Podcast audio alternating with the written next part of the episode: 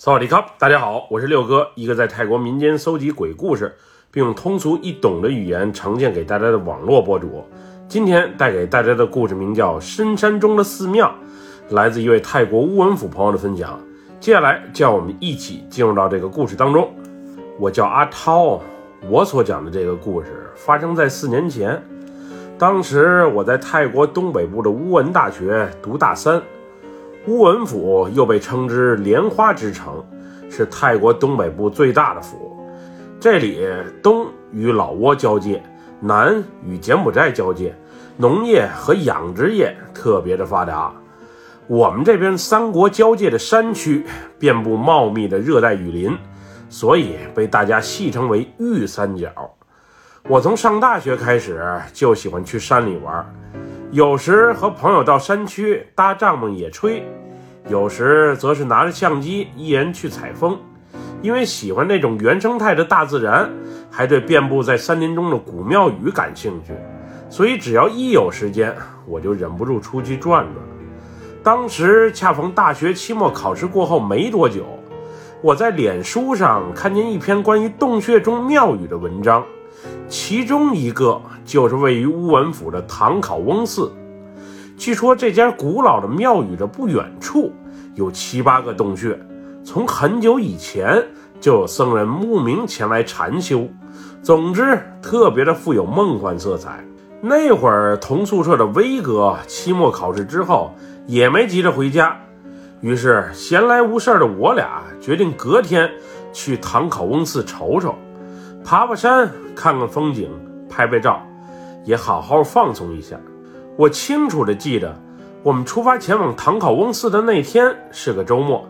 一早出发的时候，天气还挺凉爽，太阳也不怎么晒。从我们所租住的宿舍到太老交界旁边的唐考翁寺，大约有八十公里左右的路程。原本一切顺利的话，骑小摩托不到两个小时就能到。不过我俩没出发多久，天空就阴云密布起来，而且还时不时的下着大雨。当时我有点想放弃这个行程，毕竟全身淋得湿乎乎的，确实挺难受。不过威哥坚持一定要去，既然出发了，就继续往前走吧。半路折回去也是被雨淋，还不如一直往东开，也许前面的天气。会好一些也说不定。我当时也是朝着好的方向期望着，不过一路上这雨是越下越大，实在大的看不清路的时候，我们就找个树下，又或是加油站、小餐馆啥的避避雨。雨要是小一些的话，就骑上摩托继续往前走。那天早上八点出发的我俩，直到中午时分才到达了目的地。唐考翁寺离著名的湄公河不算太远，因为身处山林中，要想顺利抵达这里，实在是有些麻烦。当时又赶上修路，总之搞得我俩是特别的狼狈。不过更不走运的是，那天当我们抵达寺庙的时候，这里因为整修不对外开放，花了近四个小时，历经千辛万苦，冒着大雨来到这里。还不开放，真是太不走运了。要是就这么悻悻而归，我还真有点不甘心。原本我准备偷偷溜进去拍些照片再走，不过原本胆子很大的威哥却有些不情愿。佛门圣地既然不让进，就算了吧，以免被发现了再被赶出来，那就太尴尬了。在佛祖面前可千万别耍滑头。不然吃亏的肯定是你自己。威哥当时说的这句话给我的印象特别的深。就在我们失望而归的时候，寺庙门口一家小商铺的大叔再次给我们点燃了希望之火。小伙子，你们是来这里参观的吧？前一阵唐考翁寺因为山体滑坡，而导致里面的建筑受到破坏。现在正在抓紧整修呢。其实离这儿不远还有另外一家寺庙，那里曾经比这儿还有名，不过现在已经荒废了。你们要是感兴趣的话，可以去那儿瞅瞅。那里更加的原生态。就这样，在大叔的介绍下，我和威哥再次踏上了旅程。那个位于山林深处的古老寺庙，虽然有乡间小道通往，不过道路特别的难走。最后，我们费了很大力气，边走边打听，才最终到达那个有着数百年历史的古庙宇遗迹。这个寺庙的入口处还是有指示牌的，以前应该也有专人打理，不过现在是彻底荒废了。我们到达那里的时候，一群年纪不大的小青年顺着洞穴旁的石梯飞奔下来，并迅速骑上摩托车离开了。当时他们行动之迅速，着实吓了我们一跳。原以为这种僻静且神圣的地方应该没啥人会来，没想到竟有小青年到此一游。刚才他们突然从洞穴中冲出来。并迅速离开，连搭话的机会都不给我们。不会是干了什么坏事儿吧？原本心态颇为轻松的我和威哥顿时警惕了起来。毕竟人生地不熟，去的还是这种灵异的地方，还是小心些为妙。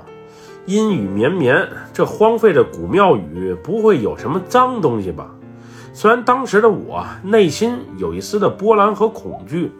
不过，在威哥面前，我还是得装的胆大一些。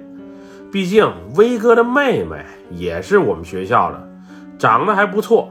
我有追她的打算，要不也不会时常讨好威哥，并常和他一起玩耍。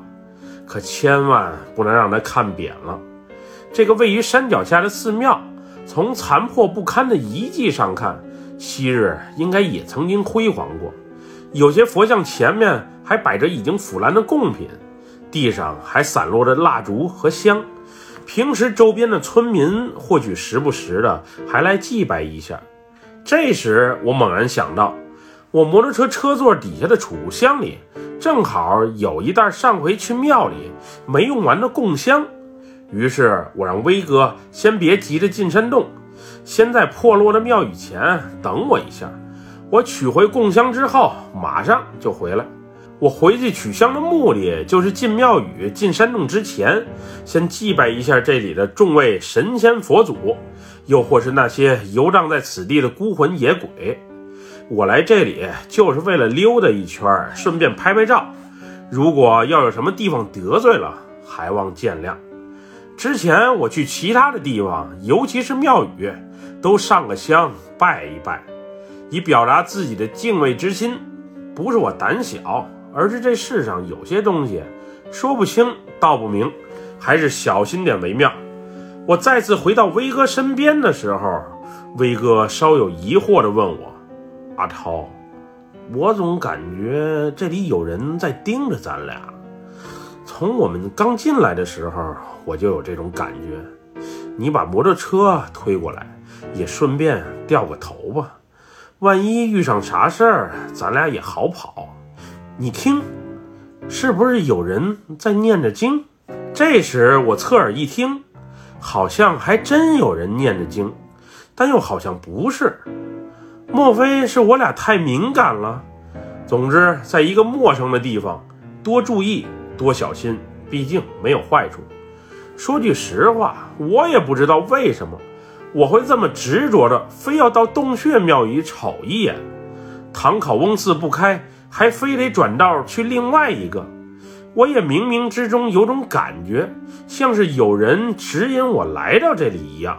不过我也没接过威哥的话茬，再聊下去。毕竟这里人生地不熟，万一真遇到点什么事儿，那还真挺难解决的。其实有的时候，真正的恐惧不是来自外部环境，而是源自内心。我还是不要吓唬自己为好。赶紧把香火点上，抓紧时间进去逛逛。难得来一趟，照片肯定少拍不了。我一般每到一个陌生的地方，尤其是这类的庙宇，都喜欢在佛龛前点上一炷香，好好的祭拜一下，以表敬意。每个地方都有每个地方的守护神，提前打好招呼也好办事儿。那天我掏出裤兜里的打火机，不过啪啪。一次两次、三四次，无论如何尝试都打不着火。之后，威哥一把把打火机抢了过来，他却啪的一下就把火打着了。我从高中的时候就开始抽烟了，打火机平时出门必备，比谁玩的都溜。我确信不是因为自己笨，更不是因为操作不当而打不着火。我确实是尝试过很多回了，这到底是什么情况？难道是这里的守护神不想见到我？不想保佑我吗？阿涛，你愣在那里干嘛呢？香也快烧完了，咱俩顺着石梯瞅瞅上面啥样。刚才那群小青年就是从这里冲下来的，也不知道洞穴里有什么，让他们那么惊慌。是威哥的话把正在犯愣的我给叫回到现实当中的。这时，顺着威哥手指的方向，我发现庙宇旧址的东侧有个石梯。是能直通上面的两个洞穴，既然来了，就上去看看吧。从洞穴的边缘，应该能俯瞰整个寺庙的景色。趁着天空开始放晴，赶紧上去捏几张照片。石梯不算长，不过坡度特别的陡，而且边缘还没有护栏，上面更是有不少苔藓。总之，挺滑的。也不知道刚才那群小青年是怎么飞速冲下来的，也不怕一不留神从石梯上掉下来，把腿给摔断了。地滑还好，小心一点就成。不过最让我头疼的还是这里的毒蚊子，我穿着长裤都能叮着我，不仅叮我身上，还隔着鞋叮我的脚，那又肿又痒的感觉实在是太难受了。石梯。带我们来到一个天然的平台，平台的左侧和右侧分别各是一个石灰岩山洞。我看左侧的山洞里有几尊石佛，于是就先进去看了看。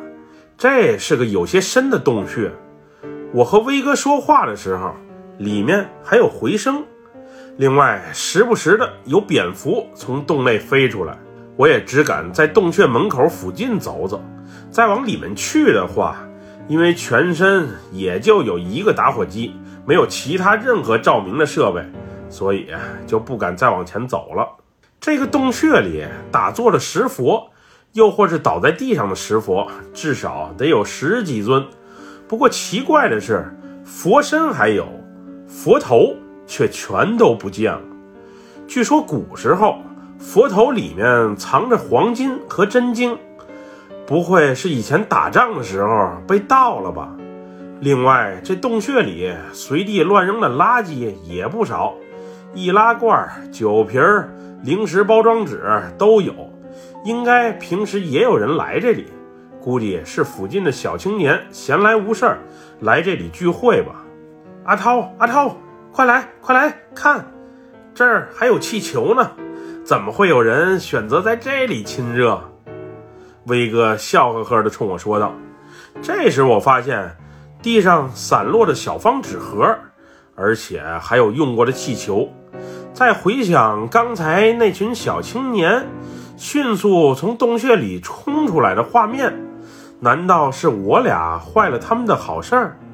现在这些男孩女孩们年纪不大，也太不知道自爱了。不过也没准是我们想多了，也说不定。”不过气球包装盒就在地上扔着呢，肯定是有人干了这不道德的事儿。虽然这儿挺清静，但毕竟曾经是佛门圣地，也太不讲究了。左侧的山洞里没啥可看的，也不知道洞穴深处会是什么样子，里面是别有一番洞天，还是和右侧的洞穴是相连的？我虽然也想知道，不过随身携带的装备有限。所以，把探险的念头还是先放放吧。从左侧洞穴出来后，我随即钻进了右侧洞穴里。之所以用“钻”这个词儿，是因为这个洞穴的入口处特别的矮，对于我这种接近一米八几的大小伙子，得低头弯着腰才能顺利进入。虽然入口处稍显寒酸，不过里面却挺宽敞。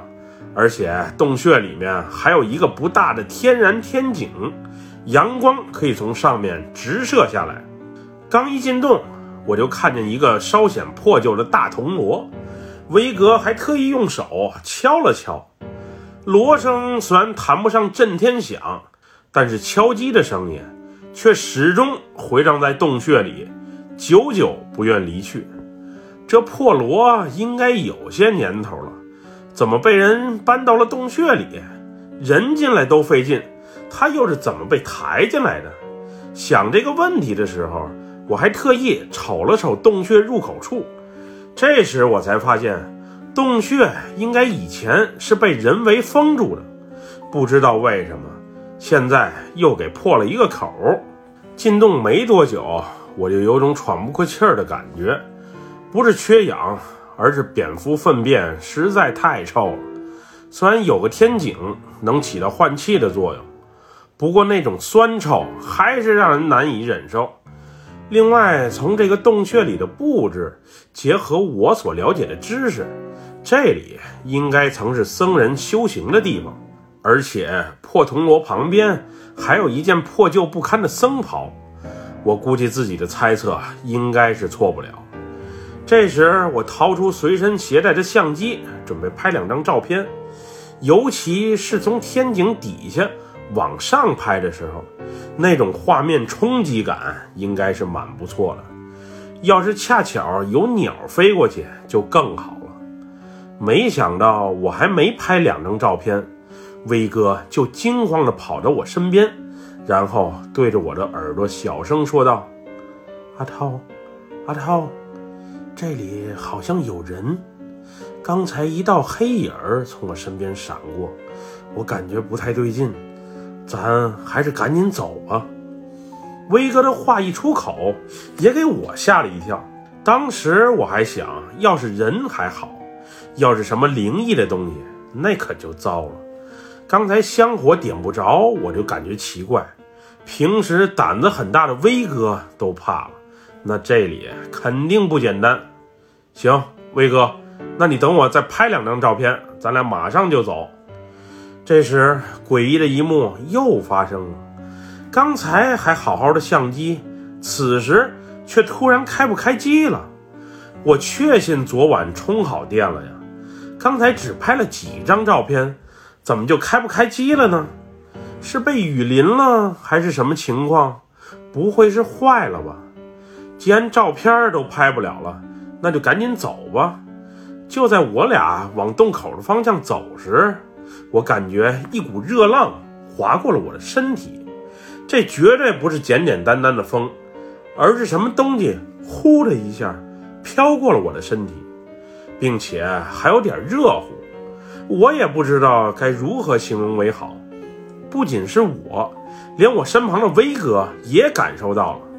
我俩对了一下眼神，迅速达成了共识：这里不宜久留。于是加快脚步朝洞穴口的方向走去。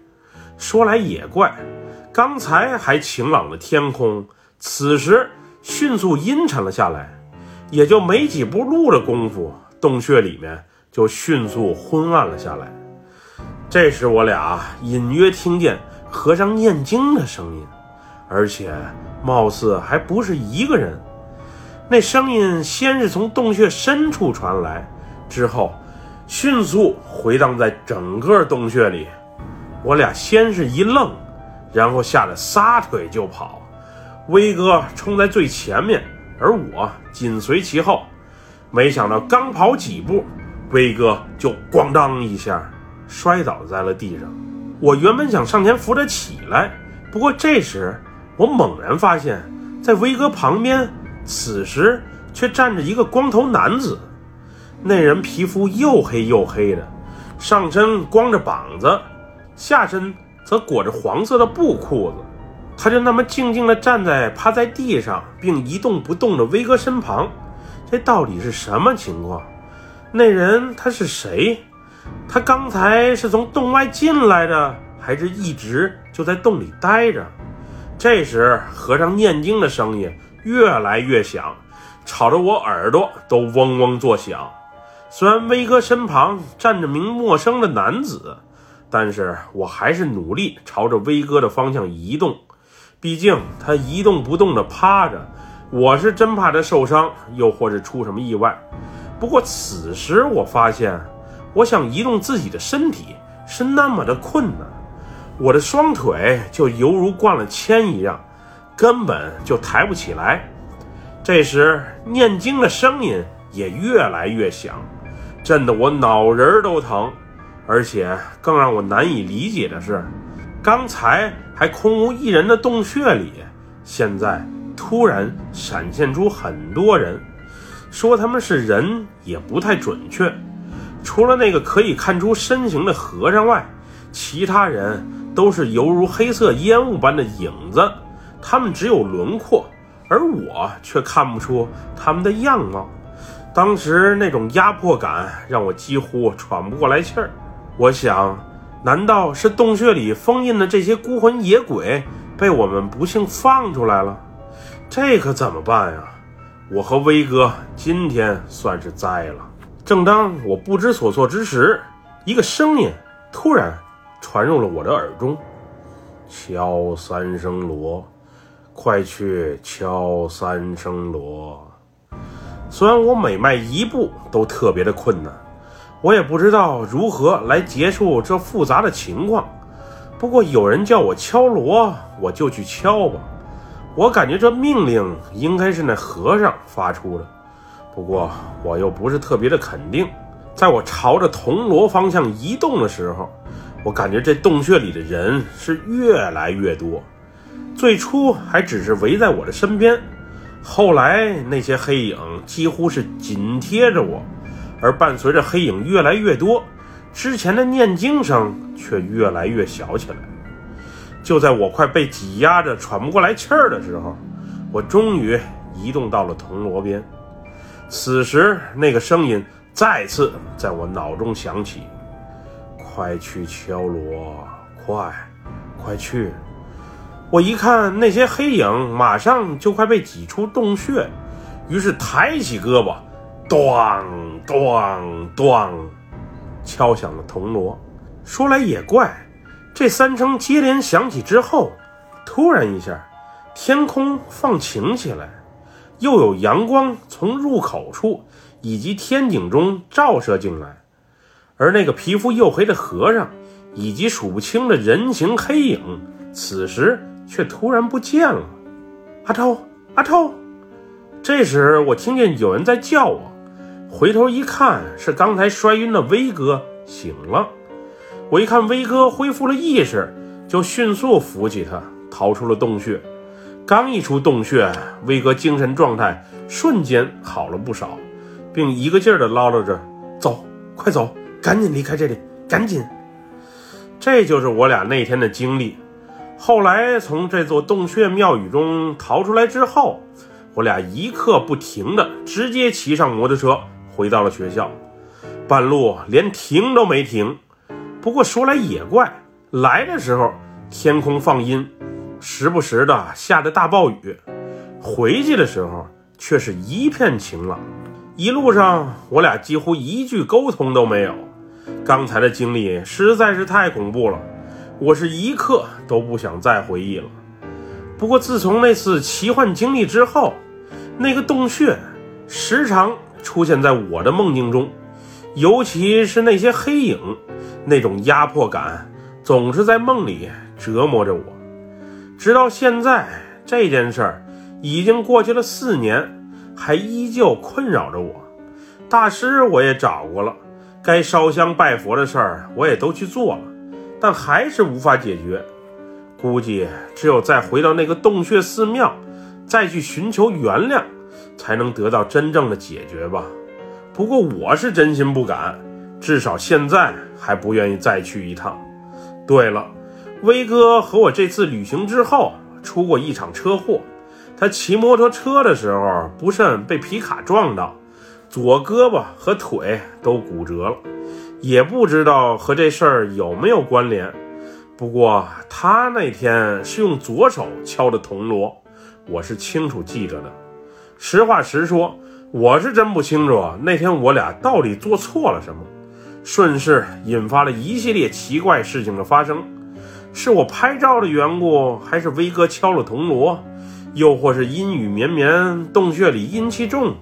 总之，一切的一切，实在是让人琢磨不透。本期故事就分享到这里，喜欢六哥故事的朋友，别忘了给六哥点赞和关注哟。咱们下期节目再见，么么哒，拜拜，萨瓦迪卡。